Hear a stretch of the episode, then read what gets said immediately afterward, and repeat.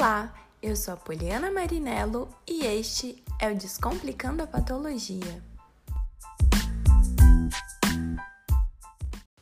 Olá, seja muito bem-vindo ao Descomplicando a Patologia e bem-vindo ao segundo episódio dessa temporada que é inteiramente dedicada a falar apenas sobre o processo inflamatório. Bom, no episódio de hoje nós vamos falar sobre aquelas moléculas que são produzidas pelas células de defesa e são liberadas após né, o reconhecimento de um agente inflamatório ou de um agente agressor. Isso mesmo, aquelas moléculas que são fundamentais para que toda resposta inflamatória aconteça, os mediadores inflamatórios. Os mediadores inflamatórios, pessoal, promovem a inflamação. Eles são responsáveis por várias mudanças que precisam acontecer durante um processo inflamatório, como a vasodilatação, né, para a chegada de células e moléculas de defesa para o tecido agredido, alteração da permeabilidade dos vasos sanguíneos, para que essas células e essas moléculas de defesa deixem a circulação e cheguem de fato à região tecidual onde elas são necessárias. São responsáveis também pela ativação de células de defesa e uma série de outros efeitos fundamentais para o processo inflamatório e que nós conversamos no primeiro episódio dessa temporada. Inclusive, se você não ouviu o primeiro episódio dessa temporada dedicada a falar sobre a resposta inflamatória, procure aí o episódio chamado Vamos falar sobre resposta inflamatória. Bom, Existem muitos mediadores inflamatórios, por isso não dá para falar de todos em um único episódio, porque, como vocês já devem ter percebido, a proposta desse podcast é trabalhar com episódios mais curtos. Por isso, nós falaremos dos mediadores inflamatórios em partes, tá? No episódio de hoje, nós vamos conversar sobre a histamina e as prostaglandinas. Vamos falar sobre a origem desses mediadores, a ação, né, como eles atuam e como que eles podem ser regulados ou inibidos farmacologicamente.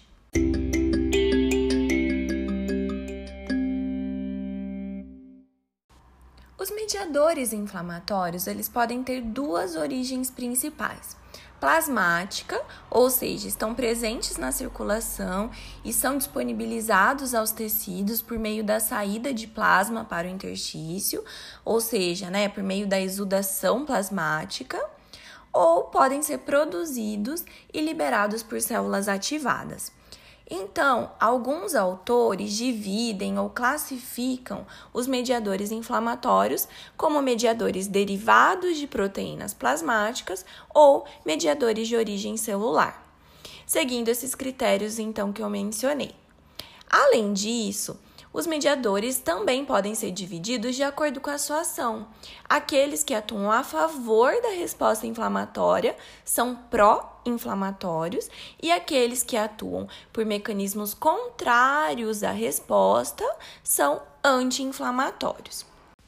Vamos começar então pelas aminas vasoativas, que, como o próprio nome sugere, são capazes de atuar sobre os vasos sanguíneos. As aminas vasoativas são a histamina e a serotonina. Esses mediadores estão presentes nas células e são rapidamente liberados em resposta a estímulos inflamatórios. O principal deles, né, a histamina, é encontrada em grandes quantidades nos grânulos dos mastócitos, mas também pode ser armazenada nas plaquetas e nos basófilos. A liberação da histamina é induzida por uma série de estímulos, como traumas físicos, né? As famosas batidas, quando você prende um dedo na porta ou esbarra na quina da mesa. A desgranulação de mastócitos e liberação de histamina também pode ser induzida por variações de temperatura, seja temperaturas altas ou baixas, Pode ser induzida pela presença de outros mediadores inflamatórios, como produtos do sistema complemento, C3A e C5A, e também através da ligação de alguns anticorpos a receptores presentes na superfície dos mastócitos. Esse mecanismo, inclusive, é a base das reações alérgicas. Lembrando que o principal anticorpo relacionado com as respostas alérgicas é a IgE. E os mastócitos possuem receptores para IgE na sua superfície. Portanto, a interação da IgE na superfície do mastócito com um alérgeno promove a desgranulação dos mastócitos e liberação de histamina. A histamina é capaz de induzir vasodilatação e aumento da permeabilidade vascular. Dessa forma, ela está relacionada com a vermelhidão apresentada pelo tecido inflamado, pelo aumento do calor naquela região, uma vez né, que o fluxo sanguíneo aumentado vai se relacionar com esses efeitos.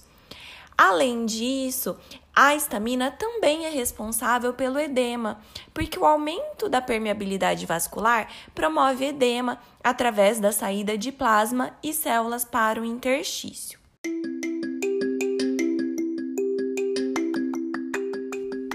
Você já tomou ou conhece alguém que já tomou algum medicamento para alergia? Os antialérgicos? Bom, esses medicamentos também são chamados de antihistamínicos, pois eles atuam bloqueando o receptor de histamina, os receptores do tipo H1 presente nas células endoteliais. O bloqueio desses receptores impede a ação da histamina nas células endoteliais e é responsável por reduzir de forma significativa os efeitos das reações alérgicas. Outros mediadores super importantes da inflamação são os metabólitos do ácido araquidônico, que também são chamados de eicosanoides. O ácido araquidônico é um ácido graxo poliinsaturado, ou seja, apresenta várias insaturações ou ligações duplas na sua molécula, e ele está presente nos fosfolipídios das membranas celulares. Após sofrer ação de enzimas, como as fosfolipases, ele é liberado e, a partir da ação de outras enzimas, origina os eicosanoides. Então, esses eicosanoides, ou os metabólitos do ácido araquidônico, são as prostaglandinas, os leucotrienos e as lipoxinas. Nesse episódio, como eu comentei, nós vamos falar então das prostaglandinas. Elas são formadas após a ação da enzima ciclooxigenase sobre o ácido araquidônico. Várias células produzem prostaglandinas, tá? Mastócitos, macrófagos, células endoteliais e várias outras células. Existem vários tipos de prostaglandinas e as células produzem prostaglandinas diferentes de acordo com as enzimas que as células possuem elas estão envolvidas em vários fenômenos da inflamação, tanto localizados quanto fenômenos sistêmicos. Algumas prostaglandinas induzem vasodilatação, como a prostaciclina, a prostaglandina E2, a prostaglandina D2. Outras também promovem alteração da permeabilidade vascular, como a prostaglandina E2, potencializando a formação do edema. Outras prostaglandinas induzem vasoconstrição, como é o caso do tromboxano A2, produzido em plaquetas e que é considerado um prostanoide. Dentre os efeitos sistêmicos das prostaglandinas, destacam-se a indução de dor e febre.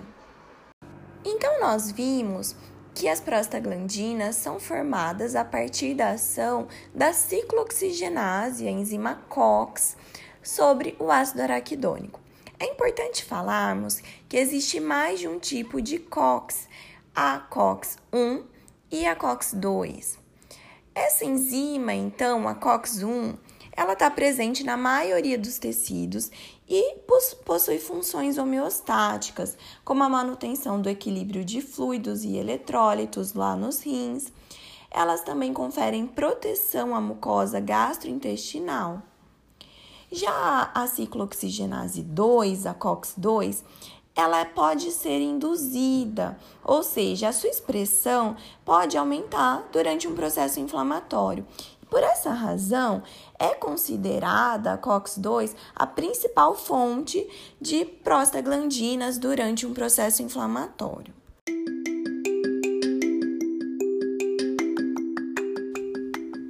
Bom, se as prostaglandinas são mediadores pró-inflamatórios tão importantes e são produzidos por enzimas como as COX, é claro que foram desenvolvidos medicamentos anti-inflamatórios que atuam através da inibição dessas enzimas.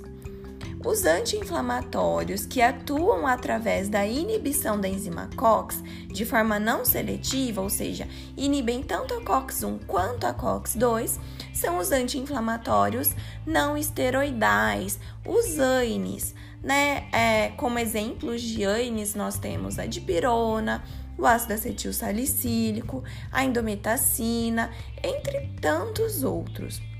Entretanto, como todo medicamento, os AINES são capazes de causar efeitos indesejáveis ou colaterais.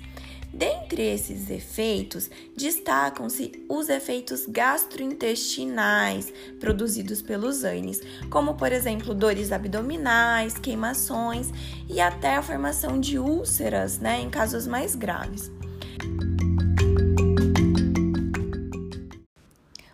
Efeitos colaterais dos ANES, né, esses efeitos gastrointestinais, eles são atribuídos principalmente à inibição da COX-1, uma vez, né, é, que se conhece esse papel da COX-1 na homeostasia, na, pro, na proteção gastrointestinal.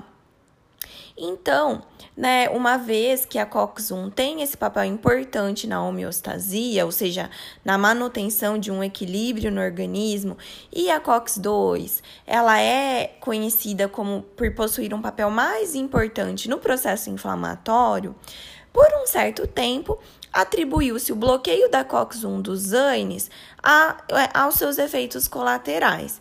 Já o bloqueio da COX-2 né, atribuiu-se o efeito anti-inflamatório de fato desses medicamentos.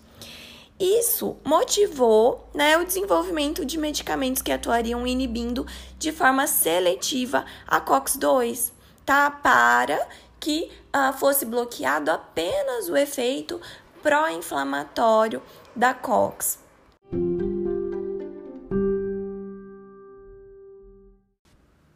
Problema, pessoal, é que o uso desses inibidores seletivos de COX-2 apresenta segurança questionável.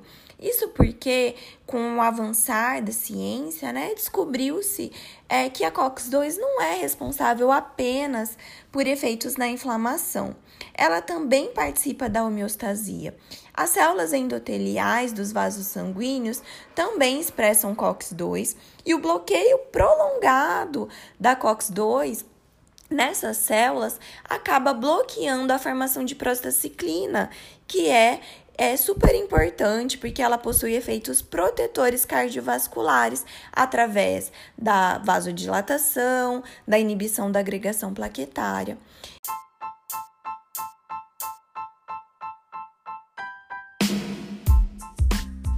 Episódio de hoje está chegando ao fim, mas logo eu volto para falar muito mais sobre processo inflamatório para vocês. Se você está gostando desse conteúdo, indique esse podcast para os seus amigos e acompanhe o meu trabalho também pelo Instagram, lá no arroba Poliana Marinello. Um abraço e até mais!